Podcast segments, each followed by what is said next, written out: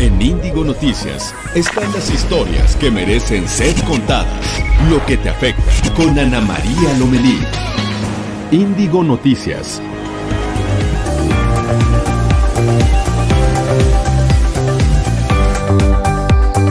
Hola, ¿qué tal? ¿Cómo están? Muy buenos días, bienvenidos a Índigo Noticias, historias que merecen ser contadas. Nos da mucho gusto estar en contacto, en comunicación con ustedes. Recuerde que hoy es viernes.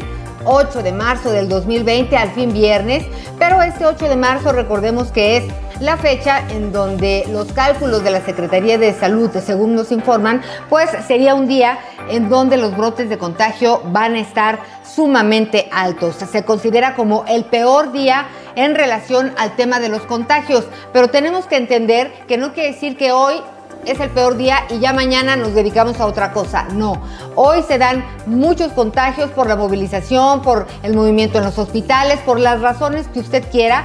Pero recuerde que el virus necesita una semana, a veces unos días menos, unos días más, para empezar a manifestarse. Por eso es importante que hoy nos quedemos en casa, mañana también. El domingo es 10 de mayo. Si queremos a nuestra mamá, la mejor forma de cuidarla es estar de lejitos. No es momento para comidas, para mariachis y para regalos es importante tomar en cuenta todas estas indicaciones porque estamos en el mes más complicado de la pandemia para México. Esto va a pasar, las cosas van a cambiar, tendremos que reactivarnos todos poco a poco, pero de entrada, si usted tiene la oportunidad, quédese en casa, quédese en casa.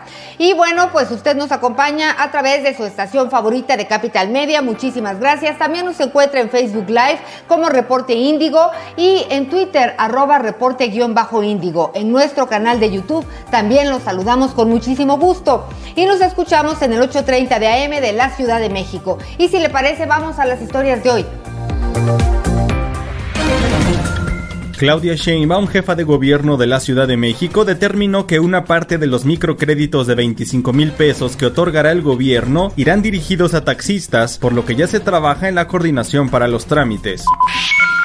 Comercios y negocios ambulantes de los primeros dos cuadrantes del centro histórico de Oaxaca fueron cerrados en su totalidad luego de que se detectara un aumento en los casos de contagios de coronavirus en el estado. La baja en la producción de cerveza a raíz de la pandemia de COVID-19 provocó que la oferta de esta bebida en México se redujera y esto a su vez propició el encarecimiento del producto. Así lo dio a conocer el INEGI, quien señaló que el alza en el precio es el mayor en los últimos 10 años. El Fondo de las Naciones Unidas para la Infancia estimó que 116 millones de niños nacerán a la sombra de la pandemia de COVID-19, por lo que llamó a los gobiernos a mantener servicios de salud para que salven la vida de mujeres embarazadas y recién nacidos. Esto y más en Índigo Noticias.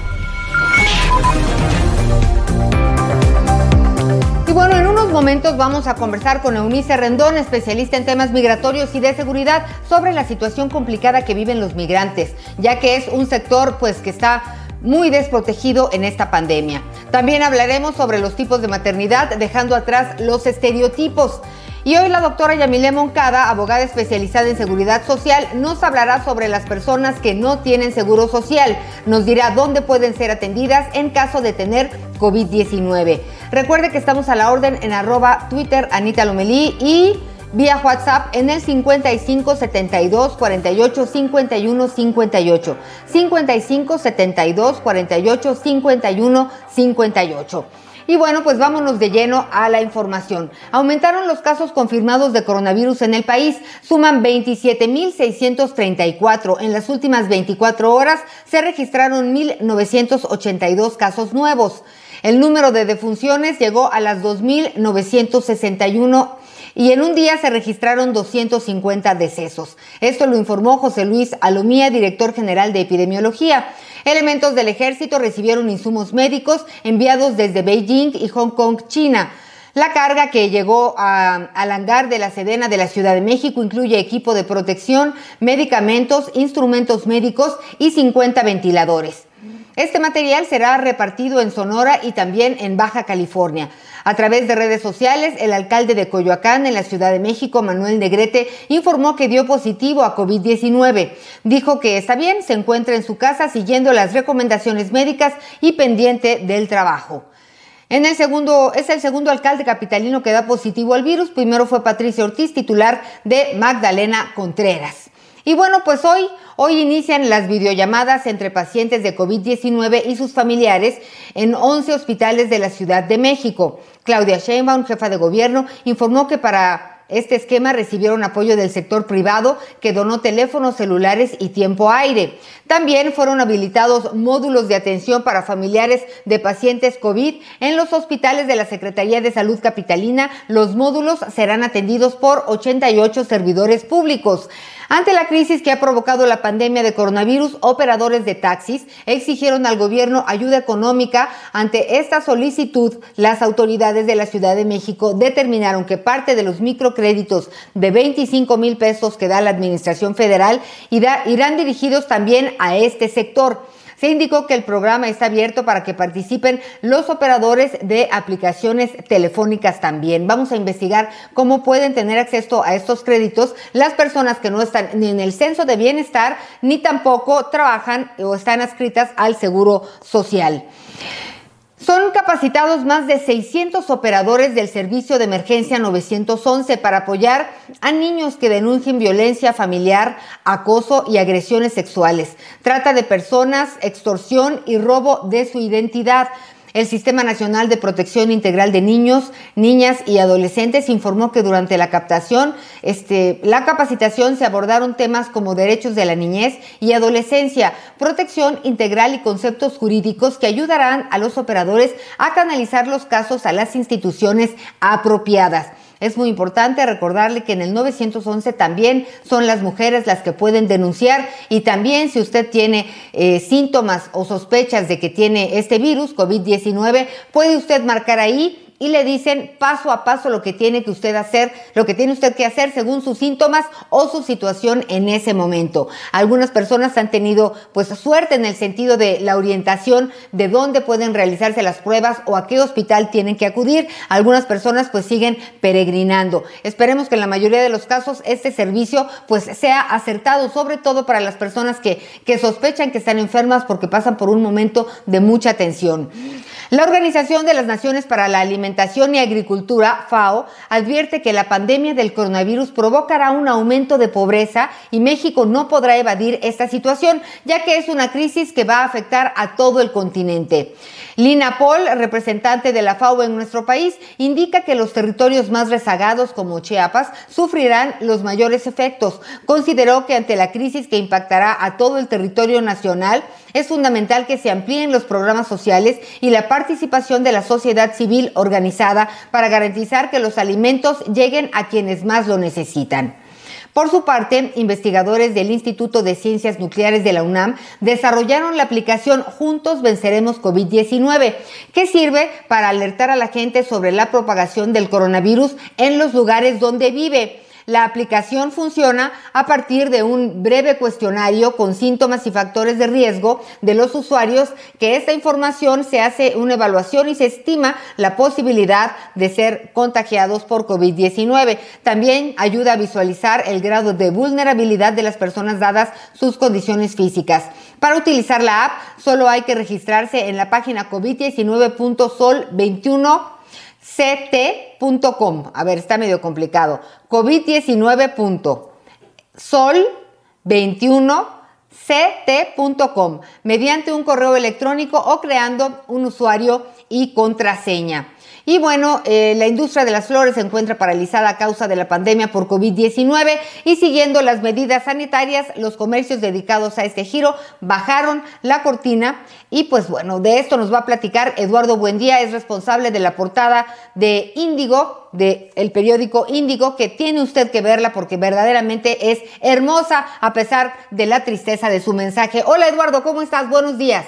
Buenos días, Anita, a ti y a todo el auditorio. Eh, pues qué gusto saludarte. En efecto, como bien comentas, este, pues por primera vez millones de madres en México pues se quedarán sin un detalle durante los festejos de este 10 de mayo a causa de las restricciones eh, de movilidad por la pandemia. Te comento que pues Nayeli Mesa, David Martínez y un servidor nos encargamos de reunir eh, diversos testimonios y en diversos puntos de venta de esta Ciudad de México pues para conocer cuál es la profundidad del impacto que pues ha tenido esta pandemia en las ventas de productores y de comerciantes de flores y plantas. Eh, pues bueno, el sabor más amargo será para los productores, para productores y comerciantes, como te comento, ya que aproximadamente el 90% de sus ventas dependen de esta fecha. Sabemos que pues muchos eh, muchas personas buscan el 10 de mayo por regalarle una flor a mamá y pues bueno, en este caso eh, pues los comerciantes están enfrentando al cierre de mercados precisamente para evitar que el virus se propague. Eh, déjame comentarte que el, el tamaño de, de, esta industria en México pues emplea eh, de manera permanente al menos a 188 mil personas y genera 50 mil puestos de trabajo eventuales y más de un millón de trabajos indirectos.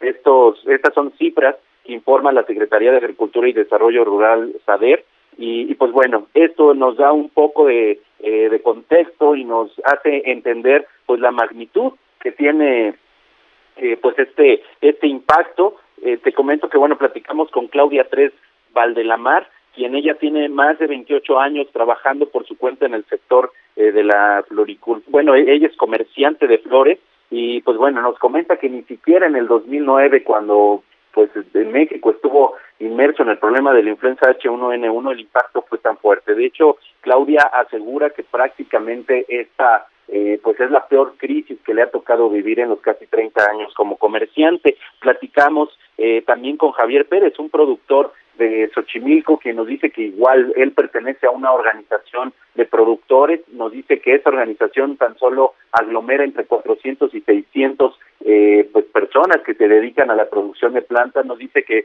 pues están viendo que mucha, mucha eh, mercancía se les está quedando, y pues bueno, en el caso de él, él planta eh, plantas de, ahora sí que planta plantas de ornamento eh, con flor eh, y dice que esos árboles no tienen tanto problema porque esos pueden permanecer pues todavía vivos, sin embargo pues hay mucha gente que, que siembra flores como tulipanes, eh, mm, petunias, entonces en ese caso, pues esta mercancía desgraciadamente tiene un tiempo de vida y muy probablemente se les va a quedar, Anita. Entonces, pues nosotros eh, le vamos a dar seguimiento a este tema. La verdad es que es un sector muy vulnerable eh, y pues bueno, obviamente van a resentir estas consecuencias económicas también con los meses venideros. Entonces, pues va a ser un tema sin duda del que tendremos que hablar y pues le vamos a platicar a nuestros lectores cómo, cómo va este asunto, Anita. Te agradezco mucho el espacio. No, es tu mi querido Eduardo, buen día. Oye, ¿y qué va a pasar con todas estas flores? ¿Las irán a tirar? ¿Qué va a pasar?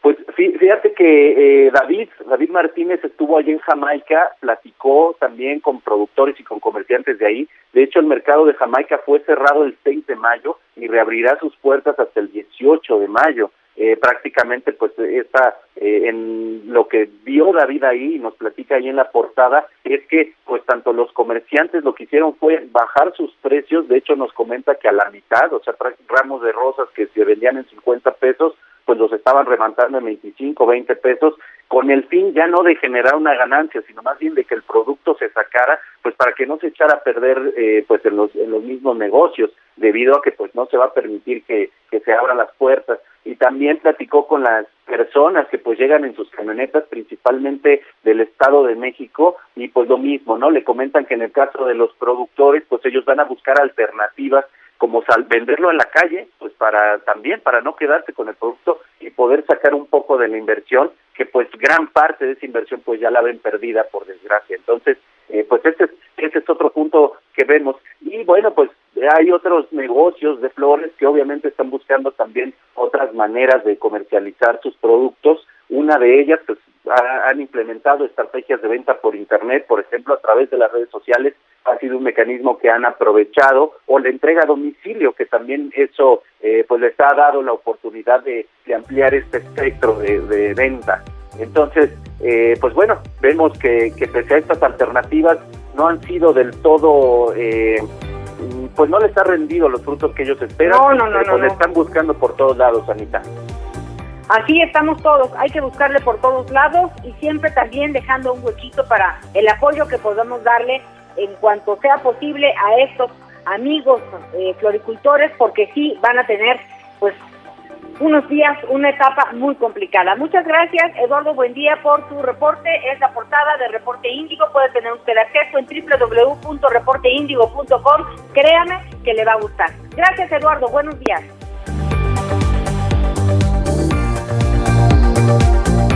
Muy bien. Bueno, pues vamos a hacer una pausa, pero les voy a describir en un segundo a los compañeros de radio, a los amigos de radio, lo que dice mi playera, que dice este 10 de mayo, yo no, tatata, a mi madre.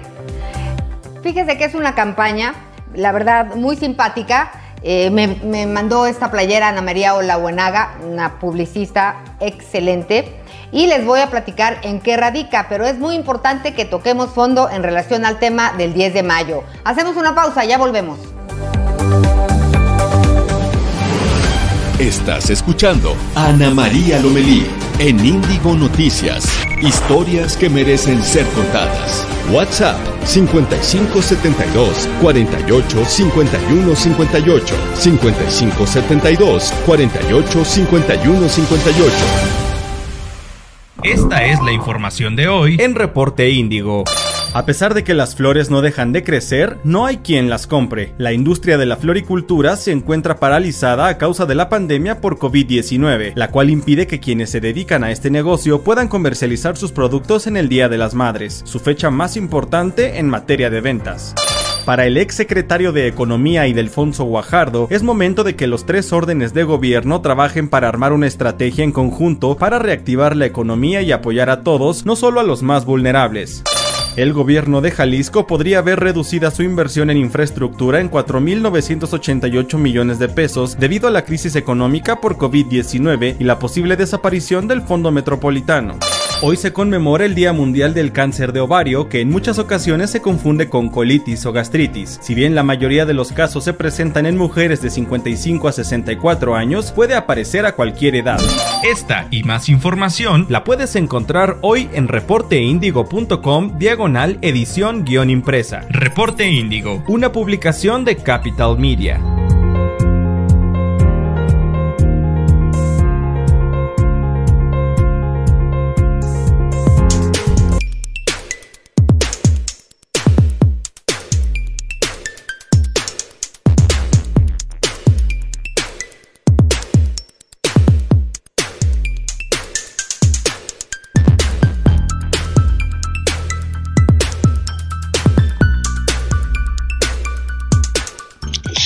El hábito de lavarse las manos, que esto al menos le ayude a lavárselas más frecuentemente y a durar el tiempo recomendado, que son los 20 segundos o, más.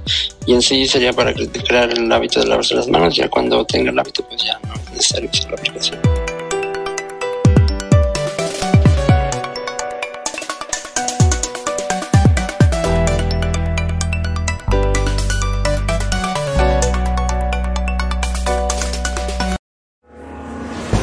Estás escuchando Ana María Lomelí en Índigo Noticias. Historias que merecen ser contadas.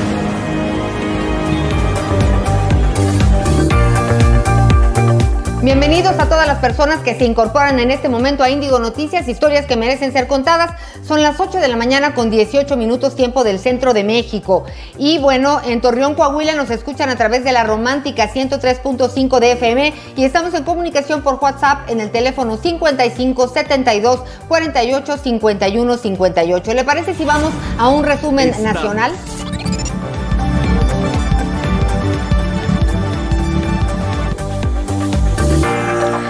En el Estado de México se contabilizan 4.661 casos positivos de COVID-19. 359 personas han muerto por este virus. Las autoridades de salud del Estado también informaron que 1.629 han sido dadas de alta. En Nuevo León, 50 personas de un asilo fueron contagiadas de coronavirus. 47 son adultos mayores. En las últimas horas, 29 fueron hospitalizados debido a complicaciones en su estado de salud. Las autoridades indican que 5 presentan estado crítico. El gobernador de Chihuahua, Javier Corral, anunció que se aislará en su casa los próximos días como medida de prevención luego de tener contacto con el alcalde de Ciudad Juárez, Armando Cavada, quien dio positivo a COVID-19. En Oaxaca fue prohibido el comercio ambulante del centro histórico luego de que se detectara un aumento en los contagios de coronavirus en la entidad. El secretario de Seguridad Pública, Ernesto Salcedo, dijo que el centro fue sanitizado y se está invitando a la gente a quedarse en casa. Y en el Estado de México fue localizado el cuerpo de un niñito, Nicolás, que desapareció el 2 de mayo pasado en Ciudad Cuauhtémoc, Ecatepec. El niño salió a ver a su abuelita y lamentablemente ya no regresó y pues lo encontraron sin vida. El hallazgo se realizó en la colonia Lomas de Tecama, que en un lote baldío a solo medio kilómetro de donde él vivía. Indican las autoridades que hubo huella de tortura. Ojalá encuentren a los responsables. En Coahuila ya hay protestas de padres de familia por el modelo educativo en línea que está implementando la SEP. Adelante con la información, Juan de León, buenos días. Ana María, auditorio, muy buenos días. Un exceso de tareas, limitación en el uso del Internet y recorte de tiempos en la entrega de los trabajos escolares son las principales quejas que han manifestado padres de familia al apoyar a sus hijos en sus clases en línea, bajo el modelo que instruyó la Secretaría de Educación Pública a nivel federal por la cuarentena implementada a partir de la emergencia sanitaria por el coronavirus. Así lo dio a conocer la presidenta de la Asociación Estatal de Padres de Familia en el Estado, Wendy Valdés Coronado, quien agregó que otra de las inconformidades que han mencionado los padres de familia con hijos en nivel primaria es la excesiva evidencia fotográfica que se pide de los trabajos escolares que se realizan. Valdés Coronado detalló que esta situación se complica a partir de que muchos de los padres de familia tienen que combinar su trabajo diario con la supervisión y apoyo en las tareas de sus hijos, además de que, admitió, muchos de ellos no están preparados para la docencia, factores que inciden en que el proceso de enseñanza-aprendizaje no esté siendo el óptimo. Ana María, mi reporte desde Coahuila, desde donde les deseamos tengan un excelente viernes.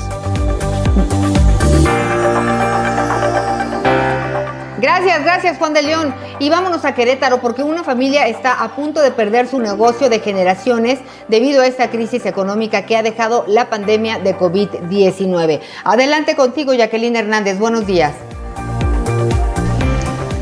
Anita, ¿qué tal? Muy buenos días. Te platico sobre la historia de la familia Rodríguez. Después de 82 años de estar al frente de su negocio, el COVID podría cerrarlos. Desde 1938, la familia Rodríguez se ha dedicado a la venta de plantas y flores en la capital queretana.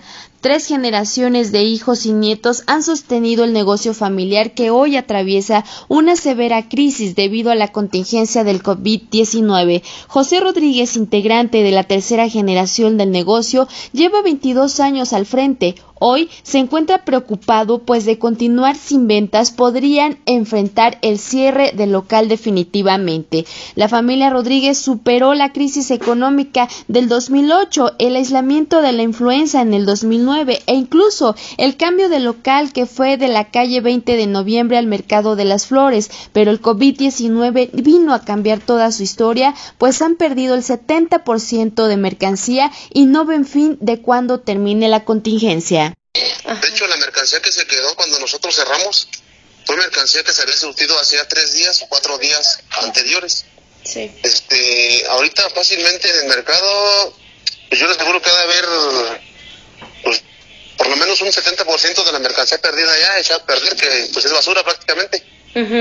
Claro. Y este, sí se tiró, de hecho tenemos en algunos locales que dejamos alguna mercancía porque no teníamos dónde ponerla la dejamos en los locales y está completamente seca. Yo saqué algunas fotografías ahí para cuando esto termine poder demostrarle al gobierno que nosotros no tenemos el modo de seguir trabajando y que nuestra mercancía se fue prácticamente a la basura y nuestros ingresos y todas nuestras ganancias. José Rodríguez no ve suficiente el apoyo de cuatro mil pesos que da el gobierno del estado y el gobierno municipal de Querétaro, pues asegura que esto no sostiene a la familia de 30 integrantes que dependen de él. En el mercado de las flores hay alrededor de 40 locales de plantas y flores. La mayoría invirtió entre 15 mil y 20 mil pesos, dinero que ya está perdido. El comerciante pide a la sociedad en general tomar conciencia y pide a la ciudadanía por favor quedarse en casa. Informó desde Querétaro Jacqueline Hernández a través de la romántica 104.9 FM.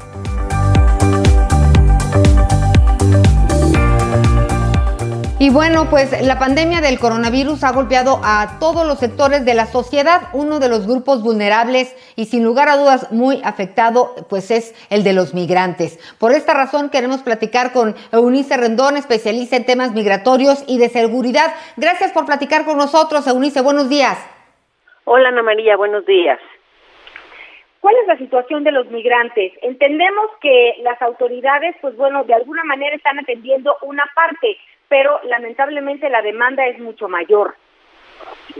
Pues mira, como bien dices, es una de las poblaciones que está en vulnerabilidad por su condición de movilidad, por sus contextos, pues se encuentra en una mayor eh, vulnerabilidad que otras poblaciones.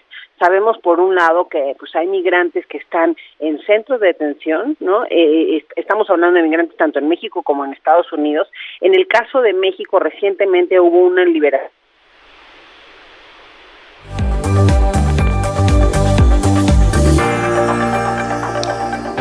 Ay, se nos fue la llamada, se nos cortó la llamada, se nos cortó la llamada con Eunice Rendón. Vamos a hacer un poco un poquito de tiempo. Recordemos también que han sido cerradas las fronteras, tanto la norte como, como la sur. Esto pues han sido medidas muy drásticas. Hay gente que se quedó aquí, hay gente que venía de Sudamérica, quería subir a Estados Unidos. Finalmente pues su tránsito se ha habido interrumpido de una manera atroz con el tema del coronavirus y pues las autoridades de salud están tratando de, dar algún servicio, pero pues si con los nacionales se complica, ahora con los migrantes pues se antoja mucho más complicado el escenario. ¿Estamos ahí, querida Unice Rendón?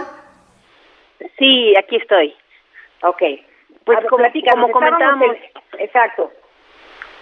Eh, el, efectivamente es una población que tiene más dificultades por sus condiciones y contextos. Y bueno, estamos viendo, primero yo mencionaría el caso de nuestros connacionales en Estados Unidos, que pues también la están pasando difícil, no solo los indocumentados, sino también aquellos con, con documentos, con papeles, con visas, etcétera, por pues que creo que Trump otra vez utiliza esto pues en un tema también de campaña, en un tema de aprovecharse de la pandemia para salir con tweets como los que ha, sacado de cerrar la frontera, amenazas, etcétera, pero también incluso con eh, ha parado los procesos de visas de, de green cards y de cierto tipo de visas también de estadía por allá con el pretexto del coronavirus, cosas que ya venía haciendo dentro de su agenda en los meses anteriores, ¿no? Incluso con una amenaza a aquellos que utilizaran de más el sistema de salud, pues que se les podía negar eh, la renovación de sus visas.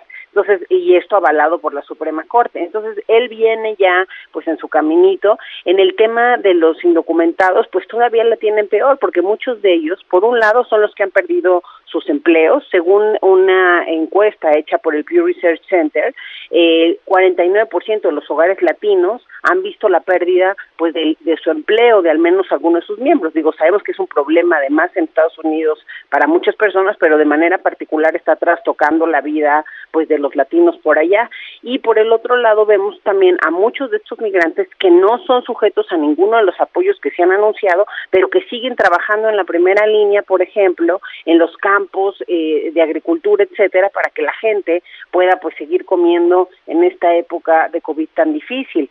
Entonces, eh, tenemos que muchos de los muertos, incluso en Nueva York, pues han sido también eh, migrantes mexicanos, muchos de los enfermos. Eh, mucha gente también nos ha reportado desde diferentes asociaciones que pues ni siquiera van a los hospitales, algunos de los indocumentados y están muriendo en sus casas. Entonces es una crisis difícil. Si antes había pues ya un cierto racismo, pues hoy obviamente corre más el riesgo de que pues no se les atienda de forma adecuada en el sistema, etcétera. Entonces creo que es un tema complicado por allá. En los centros de detención ya hay más de 522 eh, contagios ya reconocidos por la autoridad. Creo que además no se han hecho un número suficiente de pruebas. Probablemente hay más contagios. Hay países como Honduras y como y como Guatemala eh, que, que, han eh, denunciado que los vuelos de, de, deportados vienen la mitad de las personas contagiadas. Entonces, pues sí, hay, es, es, un problema importante. En el caso de México, mencionábamos que hubo recientemente una liberación de migrantes y deportación de muchos de ellos, pues debido a que un juez de la Ciudad de México eh, de alguna forma presionó al Instituto Nacional de Migración para que eh, liberara a estas personas y para que también dijera bajo qué condiciones están en estos centros hoy eh, los migrantes. Y creo que eh, lo más delicado también en nuestro país son los, los migrantes que están en la frontera norte derivado del programa de Permanece en México que obliga a todos los solicitantes de asilo de Centroamérica eh, que esperen de, de, este lado de la frontera en seis puntos. Muchos de ellos viven en campamentos que no tienen adecuadas condiciones de salubridad y que mucho menos pueden hacer una autocuarentena o pueden tener una sana distancia. Entonces creo que ellos están eh, son de los que están en una situación más complicada, incluso eh, con varios grupos promigrantes estamos eh, promoviendo una demanda colectiva en Estados Unidos porque estas personas están en este riesgo y en esta condición debido a que el gobierno de Estados Unidos no siguió el proceso normal de asilo y los dejó del lado de México violando pues su debido proceso porque además han sido bastante complicados el seguimiento de cada uno de estos casos de petición de asilo y de los primeros 60 mil eh, solicitudes, de, porque esto tiene más de un año ya este programa, pues únicamente han dado ciento 198 asilos y el resto de la gente pues sigue varada o han regresado a sus lugares de origen o no sabemos ni siquiera bien dónde están estas personas, pero seguramente muchos de ellos corren riesgo hoy. Esta, esta cifra negra de no sabemos dónde está quién también es muy preocupante y pensar en, en los albergues que, que la gran mayoría subsisten gracias a donativos y en este momento este entre la pandemia, la sana distancia y la crisis económica, pues también se han visto afectados en este sentido y pues algunos tendrán que cerrar las puertas. Es un es un tema la verdad eh, permanente en la agenda de México porque pues son muchas las personas que sufren esta situación y lo seguiremos abordando para ver cómo podemos orientar o qué podemos hacer en relación a, a este tema, Pues sí, Ana María, creo que es muy importante darle seguimiento, ver el tema, por ejemplo, de los niños no acompañados, que también han sido ahora.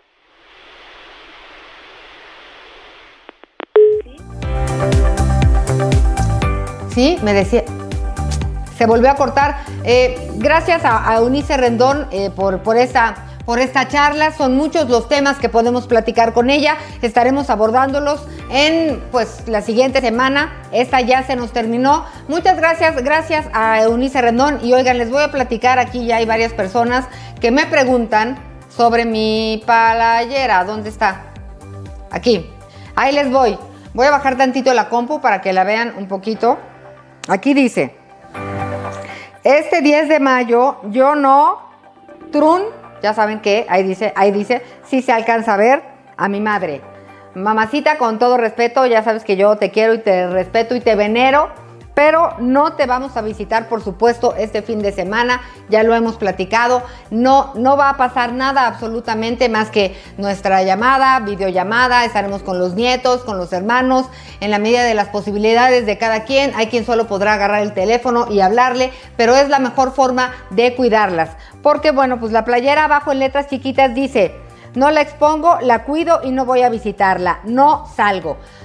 Esta es una campaña que ustedes van a ver en redes sociales y la verdad estamos a favor de cero multitudes, cero multitudes por el bien de todos, sobre todo de nuestras madres. Y aprovecho para mandarle un cariñoso abrazo a mi mamá y a todas las mamás que ya nos están acompañando. Soy mamá y la verdad, mamá es un trabajo de tiempo completo, así que este día pues un apapacho está bonito, pero no pasa de ahí. Y bueno, me estaban diciendo compañeros, porque ya, ya me alargué, Vámonos a Palacio Nacional, vámonos a Palacio Nacional en este momento. Es tiempo de ir contigo, Noemí Gutiérrez. Buenos días. Hola, muy buenos días. Pues comentarte que el presidente Andrés Manuel López Obrador dijo que México participa en un esfuerzo internacional para promover la elaboración de una vacuna contra el COVID-19. El canciller Marcelo Ebrard dijo que en esta iniciativa también participan la Unión Europea, la ONU, Noruega, entre otros laboratorios e instituciones de prestigio internacional y en el caso de México su aporte es de un millón de euros.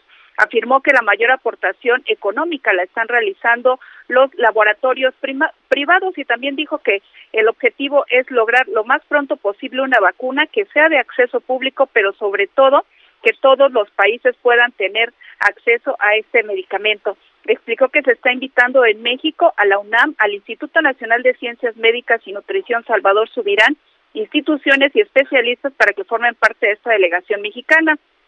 El canciller Marcelo Ebrard también confirmó que son siete pacientes contagiados con COVID-19 los que están participando en el ensayo médico en México. Ellos lo están realizando en el Instituto Nacional de Ciencias Médicas y Nutrición Salvador Subirán dijo que hasta el momento son siete personas las que están participando en el ensayo, sin embargo, este número, de acuerdo a la OMS, podría subir. También señaló que el laboratorio que creó el medicamento Remdesivir, que se está usando de base para esta vacuna, pues ya aseguró que todos, que todos tengan acceso a este medicamento.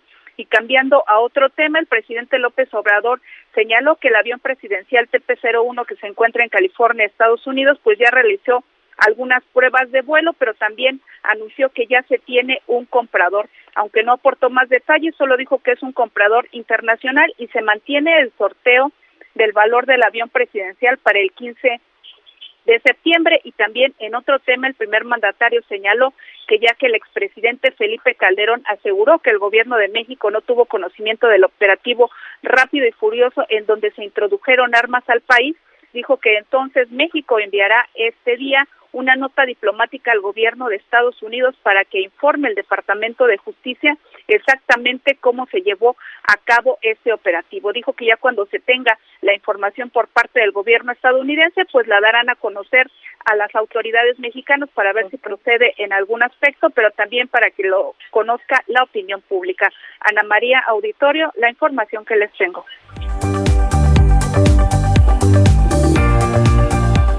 Gracias, gracias Noemí por la información. Siempre es demasiada información en, en, la mañanera, pero poco a poco en el curso del día la analizamos. Y quiero, gracias, muchas gracias a Ernesto José Guerrero por sus comentarios, a Evangelina Rivera, gracias. Juan Vallejo, ay, les gustó la playera, voy a preguntar si va a haber más, van a vender o qué van a hacer, a lo mejor sí. Y saludos desde Tecamac, Estado de México. Muchas gracias. Felicidades a todas las mamás. Muchísimas gracias. Gracias por todos sus comentarios. Nos da muchísimo gusto saber de ustedes. Y así, en este momento, vámonos contigo, Nayeli Mesa. Buenos días.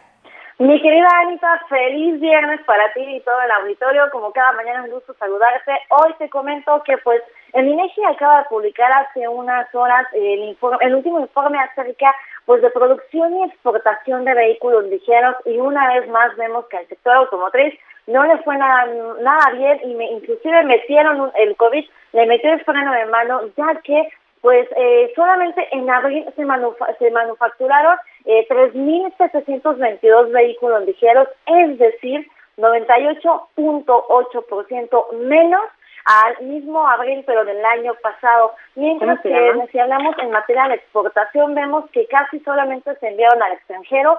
Eh, pues Dile a César que me lea. unidades, es decir, un 90% menos de igual a lo que se reportó en INEGI pues durante el año pasado en el mismo mes. Esto, Anita, te comento que quiere decir que es la peor caída tanto en producción y exportación desde que se tiene el registro, más o menos desde 1993. Entonces, pues la premura en este momento de los participantes de los participantes del sector automotriz por, por reabrir de nuevo sus plantas es pues es demasiado urgente. De hecho, inclusive ya se está comentando que ya comenzó la cuenta regresiva para que a partir del 17 de mayo los automotrices este, comiencen a operar de nuevo, ya que pues este tema les pegó y más que el sector automotriz es uno de los músculos importantes para el movimiento económico de este país.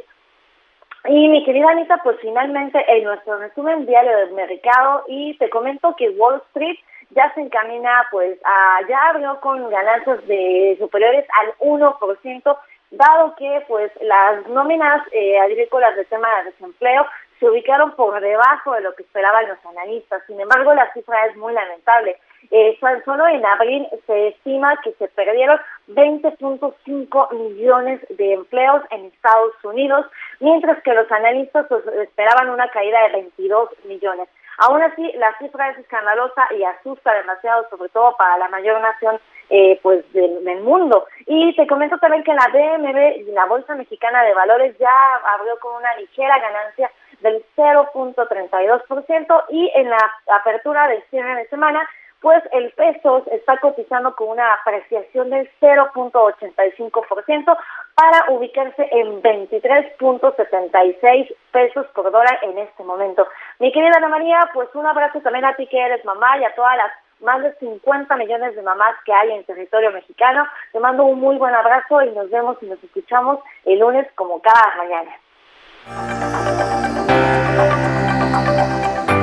Muy bien, gracias Nayeli Mesa, un abrazo, un abrazo cariñoso y nos vemos el lunes, primero Dios. Y bueno, fíjese que hablando del Día de las Madres, en los últimos años la maternidad ha sufrido cambios. Es un término que se encuentra, bueno, en permanente evolución, según las condiciones de vida de cada mujer. En la actualidad, las mujeres eh, pues definen por sí mismas la forma de llevar su maternidad y qué vínculos establecen con sus hijos, dejando de lado, si es necesario, pues la influencia de los hombres en las decisiones de crianza. Así que en la mayoría de los casos, muchas mujeres pues se ven obligadas a contar con la participación de su esposo. Algunas veces es una pareja, algunas veces no. Esto es lo que le queremos decir. Es importante cuando uno es madre, pues digo, asumir la responsabilidad, ojalá que sea con la persona, ¿no? Que más quisiera uno, o a veces no, porque hay quien decide ser mamá soltera o ser mamá sin tener ninguna pareja. Así que aquí tenemos información en relación a maternidades diversas.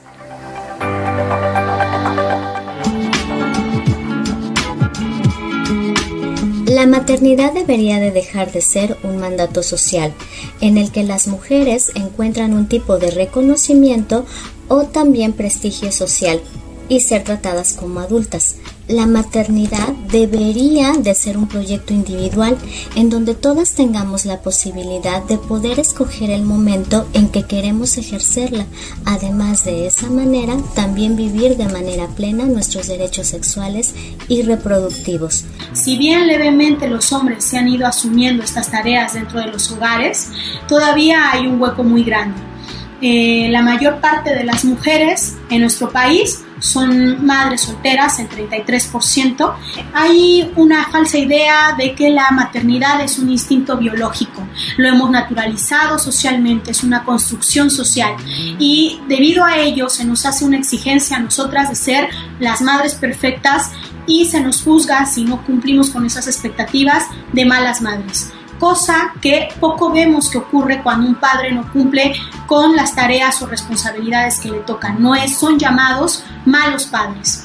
Una maternidad elegida es abonar al cuestionamiento de los roles y estereotipos que se nos imponen de manera tradicional y que lo único que hacen es fomentar la violencia contra las mujeres. Además también de alejarnos de la idea de que la maternidad es un ejercicio que se tiene que hacer pues porque es de forma natural.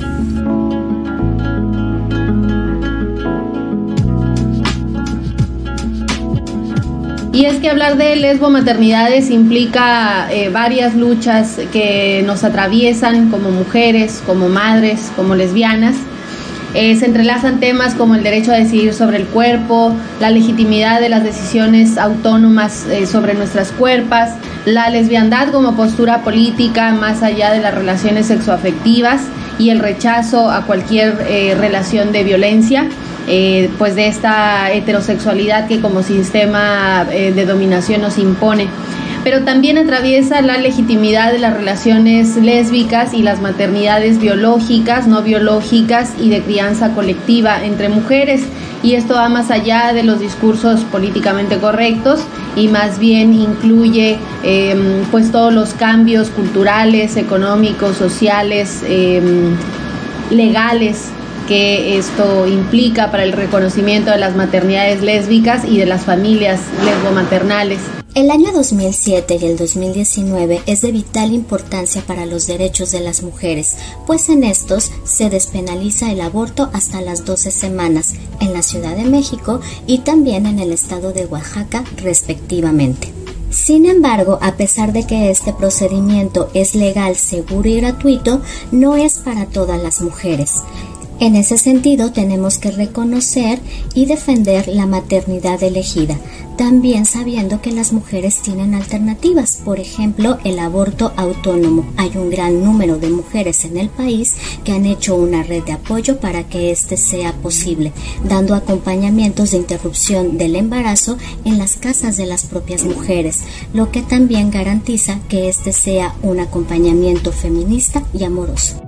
Con la pandemia podemos darnos cuenta que las mujeres hacemos eh, todo para la reproducción de la vida económica, para eh, las tareas domésticas, para el autocuidado personal y los cuidados de los niños y de las niñas y que en nosotras caen demasiadas responsabilidades que no han sido todavía compartidas en su totalidad.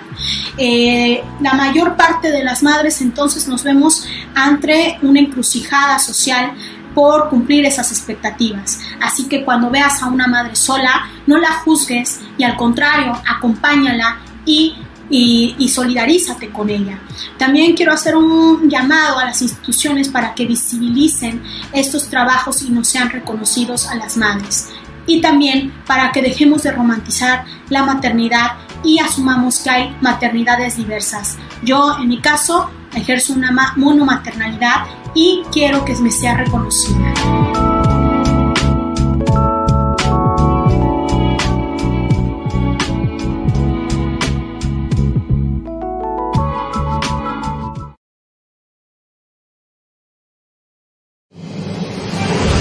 Estás escuchando Ana María Lomelí en Índigo Noticias. Historias que merecen ser contadas. WhatsApp 5572 48 51 58 5572 48 51 58.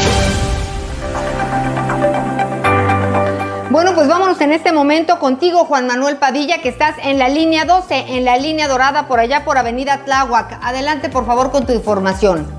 Gracias, Ana María concretamente a la altura de la estación del metro Culhuacán, línea 12, la línea dorada, donde este día pues apareció con una falla eléctrica en la eh, estación en ambos sentidos, por lo cual pues eh, tenemos problemas, está cerrada esta estación, lo que ha ocasionado que muchísima gente pues se encuentre sin el servicio, han eh, hecho ya largas filas, muchísima gente se ha concentrado en este lugar para tratar de esperar el servicio provisional por parte de las unidades de la RTP, pero déjame decirte, estas unidades llegan completamente llenas, completamente saturadas y es imposible poder eh, llevar a toda esta gente. Hay que mencionar que esta línea 12, debido a esta falla de suministro eléctrico, esta falla que se encuentra en este lugar, pues ha sido suspendida. El servicio que está habilitado desde la estación Tláhuac hacia la estación San Andrés Tomatlán y en sentido opuesto de Atlalilco hacia Río Miscuac. Así que hay que tomarlo muy en cuenta, sobre todo quienes utilizan cotidianamente esta estación, esta línea 12, que es muy necesaria para desplazarse de la zona oriente hacia la zona poniente de la ciudad, hacia Río Miscuac, hacia Patrocinio, procedentes de aquí de Tláhuac. Así que hay que tomarlo en cuenta, hay que anticipar su salida, porque reitero, el sistema de transporte que han eh, eh, colocado de la RTP simplemente es insuficiente y la gente tiene que esperar muchísimo tiempo para poder llegar a su destino. Así las cosas, Ana María, amigos del auditorio, la vialidad no se ve afectada, eh, poca afluente en estos momentos a través de la avenida Tláhuac.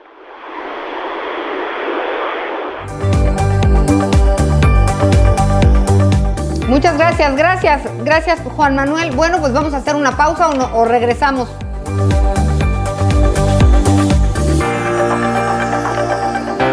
Ok, saludos. Bueno, gracias a Fanny, también a Mari Carmen Herrera. Y también eh, Iraquina Martínez dice, la vacuna no nos dañará. No, no creo que las vacunas dañen. Y bueno, les gusta el programa. Feliz fin de semana. Cesarín Pantoja, saludos desde Coajimalpa. Gracias. Muchas gracias por todas sus llamadas. A ver, déjenme echarme un brinco aquí a WhatsApp. Muchas gracias. Gracias. Bueno, pues aquí dice... Ay, no me dicen de dónde me hablan ni quién habla, entonces está medio complicado. Pero bueno, saludos desde Querétaro y ¿quién eres? Lucía, gracias Lucía. Y bueno, muchas gracias por, por platicar con nosotros, nos da mucho gusto que nos acompañen. Vamos a hacer una transición, una cortinilla y enseguida retomamos esa transmisión. Acompáñenos.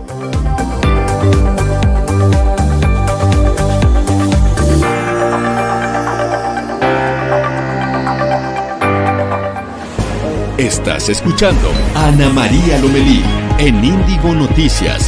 Historias que merecen ser contadas.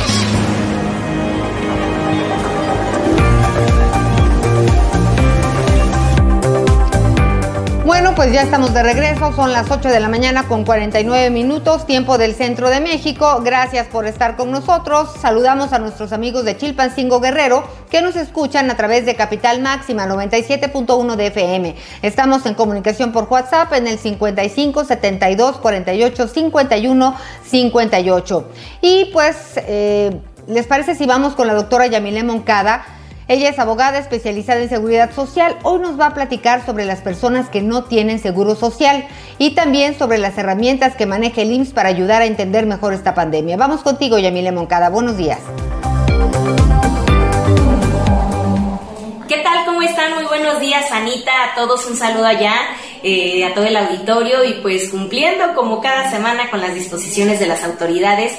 El día de hoy les traigo un tema eh, pues de vital importancia para todos aquellos que no cuentan con seguridad social porque hemos platicado acerca de eh, quienes cuentan con el gran beneficio de contar con algún instituto de seguridad social que los proteja, como insiste dentro de los conocidos. Sin embargo, dentro de la población económicamente hay un gran porcentaje que no cuenta con seguridad social y la pregunta es qué sucede con este tipo de ciudadanos con respecto al COVID-19. ¿Qué va a pasar si alguno de estos ciudadanos contrae esta, este virus? ¿Puede ser atendido o no? Y fíjense que recientemente el director del INS, Zoe Robledo, mencionó, eh, la verdad, una gran noticia, que eh, todos aquellos que no cuenten con seguridad social van a poder ser atendidos en el INS. Fíjense bien, van a poder ser atendidos en el IMSS ante este virus si llegan a presentar como tal el mismo o quizás algún eh, eh, como tal este, síntoma pueden ser atendidos directamente en el IMSS aunque no cuenten con seguridad social. Y es que el director del IMSS comenta refiere que estamos atravesando justamente dentro de la 4T pues la situación de apoyar en materia de, salud eh, y de hecho consagrar en la constitución de los Estados Unidos mexicanos en el artículo, tanto en el cuarto como en el 123 constitucional, que cualquier ciudadano mexicano debe de tener acceso a la salud. Por ello, eh, el director del INS refiere claramente que cualquier ciudadano que llegue a presentar algún síntoma o como tal el virus debe de ser atendido directamente en el Instituto Mexicano del Seguro Social. Esto es extensivo a todos los ciudadanos mexicanos que nos estén escuchando ahorita en este momento y que sepan que cuentan con el respaldo como tal de eh, la 4T y del Instituto Mexicano del Seguro Social, que la verdad, eh, pues tiene estrellita, porque recordarán que les habíamos comentado sobre la aplicación que tienen para eh, tener información muy puntual acerca de este virus. Y en la semana han actualizado como tal información y fíjense que ellos están manejando una calculadora de complicación de salud COVID. ¿De qué trata esta calculadora? Trata de eh, hacerte cuestionarios, cuestionamientos acerca de tu salud, de tu perfil como ciudadano en materia de salud, para diagnosticarte qué tan expuesto estás a contraer el virus y las medidas de precaución que debes de tomar ante esta situación. La verdad se me hace muy interesante porque eh, no nada más te maneja el nivel alto, medio y alto, sino también te expone eh, cómo puedes atenderte, cursos también te dan en línea y la metodología que debes de tomar para poderte acercar a los institutos de salud para poder ser atendido. Entonces, creo que esto es una herramienta hermosísima que se nos está acercando a todos los ciudadanos mexicanos para poder combatir el COVID. Aquí también hay información para eh, pequeñitos que sepan de qué se trata este virus, cómo lo podemos combatir, cuál es el equipo, el trabajo que debemos hacer en equipo para poder combatirlo y eh, también algo muy interesante que manejan son las recomendaciones para la población, la sección para niños que les comento y materiales de difusión para que tú también dentro de tus redes sociales eh, podamos compartir esta información y podernos apoyar entre todos los ciudadanos mexicanos a hacer extensiva esta información y saber que tanto aquellos que cuentan con seguridad social como quienes no cuentan con seguridad social van a poder obtener el beneficio de la salud y poder ser atendidos. Y por otro lado, ocupar eh, como eh, una herramienta de vital importancia esta aplicación que maneja el Seguro Social, que es IMSS .gov.mx diagonal COVID-19 que nos va a poder permitir eh, tener acceso a este tipo de pues cursos tener acceso a la información de acuerdo a nuestro perfil de ciudadano y ver qué tan expuestos estamos a contraer el virus y también cursos en línea tanto para nosotros como para los pequeñines. Yo la verdad les puedo mencionar que he entrado a esta aplicación he estado constantemente ocupándola y cada día eh, va cambiando de acuerdo a mi sentir. Hay veces que tengo eh, un cierto de mucosidad, hay veces que tengo un como tipo alergia y me menciona qué tan eh, expuesta puede estar, así es que preveo si tengo que salir o no y valoro si es necesario el que tenga que ir a comprar algunas cuestiones de comida. Así es que esta es la información que nos va a ayudar a poder salir adelante y combatir este virus a todos los ciudadanos. Les agradezco mucho a todos por allá. Anita, saludos y los espero la siguiente semana con estos temas de seguridad social. Hasta la próxima. Muchísimas gracias, doctora Yamile Moncada. Gracias por haber estado con nosotros. Siempre es información importante y bueno, pues ya le decíamos lo que había pasado en el metro Así que pues tiene usted ya la información. Muchas gracias a María Bucio, eh, pues que está hablando de que no reciben a los enfermos. También es lo mismo que me dice Delia Cabrera. Eh, ojalá pudieran darnos más información de a dónde no los recibieron. Entiendo que en algunos lugares les hacen el examen y les dicen que no pueden hospitalizarlos porque no hay cupo, pero entiendo que los canalizan. Ojalá pudieran decirnos nombres o, el lugar exacto de dónde no los han recibido. Es muy importante que usted estos días se quede en casa. Ya ve que estamos en la fase 3 de la pandemia, se habla de que hoy sería un pico importante de contagios, pero pues esto, eh, pues es, esto de, la ciencia, literalmente que no tiene ciencia. Hoy el plan es que no hay plan. Entonces, tómelo con las debidas precauciones si usted tiene que salir, pues hágalo con su mascarilla, con su tapabocas, si se siente mejor con guantes, con su botellita de gel.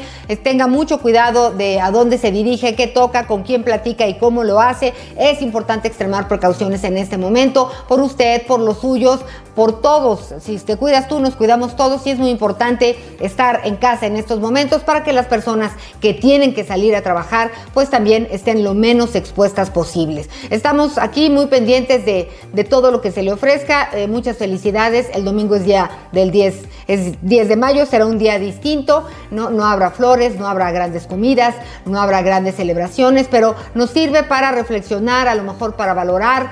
Eh, hoy, eh, a últimas fechas, la importancia de un abrazo o de un beso, pues ha sido verdaderamente pues trascendente para todos. Yo no sé ustedes, pero yo sí siento y que necesito un abrazo, ¿no? A veces uno lo necesita, sobre todo de la gente que ama. Pero bueno, todo eso va a pasar y seguramente habremos aprendido muchas cosas. Nos vemos el lunes, pásela bien, espléndido fin de semana, tome sus precauciones y si tiene oportunidad, quédese en casa. Muchas gracias por habernos acompañado, así que hasta el lunes.